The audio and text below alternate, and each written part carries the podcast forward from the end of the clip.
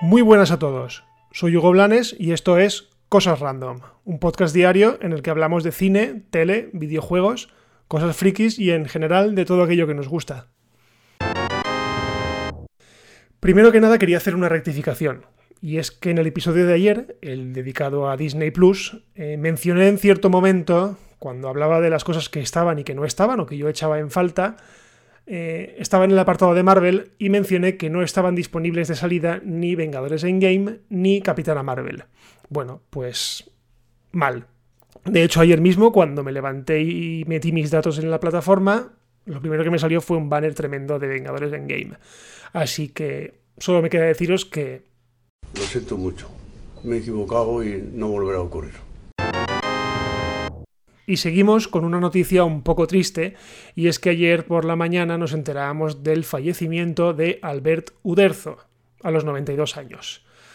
Albert Uderzo fue el creador, junto a René Goscinny, de las fantásticas y maravillosas aventuras de Asterix el Galo, unos libros que con los que mucha gente, incluido yo, pues crecimos. ¿vale? Yo tengo muchísimos de los libros y la verdad es que me encantan. Así que bueno, Asterix, Obelix, Panoramix y toda la aldea de irreductibles galos, pues se han quedado huérfanos del todo.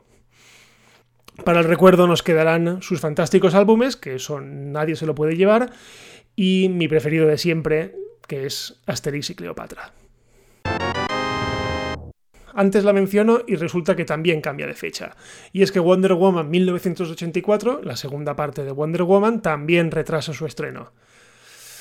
Bueno, era una decisión que estaba tardando. Eh, ya os comenté que estaba fechado para junio, entonces yo lo veía demasiado cerca. Eso sí, no ha hecho como Disney, que ha pospuesto, bueno, Disney y muchas otras eh, productoras que han retrasado sus estrenos sin fecha. No, aquí sí que se ha fijado que será el 14 de agosto el día elegido para que se estrene la segunda parte de Wonder Woman. Esperemos que ya sea una fecha lo suficientemente tardía como para que todo esto haya pasado. Según ha declarado Toby Emmerich, que es el presidente de Warner, ha dicho, cuando dimos luz verde a Wonder Woman 1984 fue con la intención de que se viera en la pantalla grande. Bueno, esto viene un poco al hilo porque en los últimos días eh, muy fuerte el rumor de que muchas de esas películas pueden acabar directamente en vídeo bajo demanda, en este caso pues o en alquiler o directamente en la futura plataforma HBO Max. Así que nada de eso. Eh, la película se hizo y se ha hecho para ver en el cine y así va a ser. Para mí es una buena noticia porque, una, porque tenemos fecha y dos, porque una película así yo creo que se ha de ver en el cine sí o sí. Y ahora una noticia relacionada con una serie española que a mí me gusta mucho. Hace tiempo que no la veo, pero me gusta mucho. Y es el Ministerio del Tiempo. Y es que vuelve a estar disponible en streaming. La serie no sabemos por qué, hace unas semanas desapareció tanto de la web de RTVE como de Netflix y digamos que la indignación creció un poco cuando nos enteramos hace unas semanas, por medio de su creador, de Javier Olivares, que la serie por fin tendría una cuarta temporada. Entonces, claro, la gente empezó a preguntarse, bueno, hace mucho tiempo que se emitió la tercera, necesitamos refrescar, ponernos al día, pero es que la serie no está disponible en ningún sitio, no está en Netflix y no está en la web de Radio Televisión Española. Bueno, pues la duda se ha disipado. Eh, hace una semana más o menos se anunció que las tres primeras temporadas estarían disponibles en la web de la cadena pública y el lunes fue HBO la que anunció que a partir del 1 de abril estaría disponible también en su plataforma. Bueno, es muy buena noticia porque pese a que HBO España no tenga la mejor de las calidades, siempre es mejor que lo que ofrece actualmente la web de, RTVE. Además, también han anunciado que los capítulos de estreno de la cuarta temporada estarán disponibles en la plataforma al día siguiente de su emisión regular en la 1.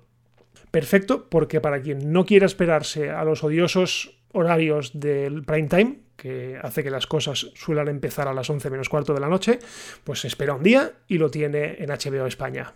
Lo que digo, una buenísima noticia para una serie que es muy buena, que tiene una enorme legión de fans y que muchos, yo incluido, la dábamos por muerta. Si yo pensaba que se había acabado en la tercera temporada y que ya no volveríamos a saber de ella. Bueno, pues parece que ha encontrado un partner o un compañero de fatigas en HBO y van a lanzar la cuarta temporada. Y por último, una noticia que tiene que ver también con el coronavirus, pero esta vez es buena, y es que Amazon Prime eh, ha puesto a disposición de públicamente, es decir, gratis, eh, unas cuantas series infantiles para que la cuarentena se les haga un poco más llevadera a los niños. El único requisito es que tienes que ser usuario de Amazon y bueno, tú te metes en Amazon Prime, en la web de Prime, y allí te pide que ingreses con tu usuario de Amazon, no hace falta que seas Prime, y si no tienes usuario, pues simplemente te, te, creas uno y ya está, y lo, y lo ves, ya podéis ver estas series. Eso sí, no esperéis ninguna maravilla, porque básicamente es para tener a los niños entretenidos. Como mucho, pues está Peppa Pig, Caillou y poca cosa más. Pero bueno, algo es algo. Siempre es bueno que estas empresas tengan algún detalle con la gente porque ya os digo que estos días se están haciendo muy muy duros. Y hasta aquí el episodio de hoy de Cosas Random. Como siempre, recordad que todos los días a partir de las 7 de la mañana tenéis un nuevo episodio disponible y otra vez, qué, pesado soy, sí, pero es verdad. Eh, dejadnos valoraciones, poned estrellitas, compartid lo que queráis. Toda ayuda es poca y si nada pasa, pues nos escuchamos mañana. Adiós.